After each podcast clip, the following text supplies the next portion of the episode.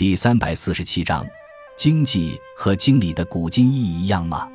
经济和经理是现代经济生活常见的词汇，前者是指人们从事的物质资料的生产交换活动，后者则指一个企业的管理决策者。古代中国也有这两个词汇，它们与现代含义一致吗？现代经济一词来源于希腊语，其意思为管理一个家庭的人。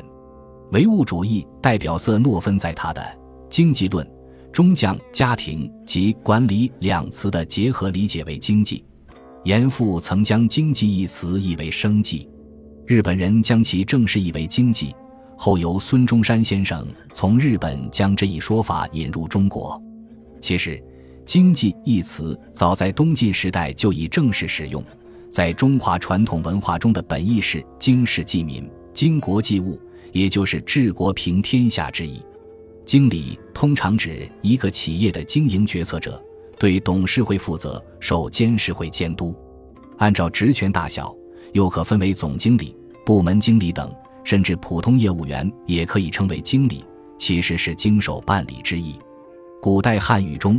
经理含义众多，最初为常理。据荀子证明：“道也者，治之经理也。”杨注曰：“经常也，理条贯也。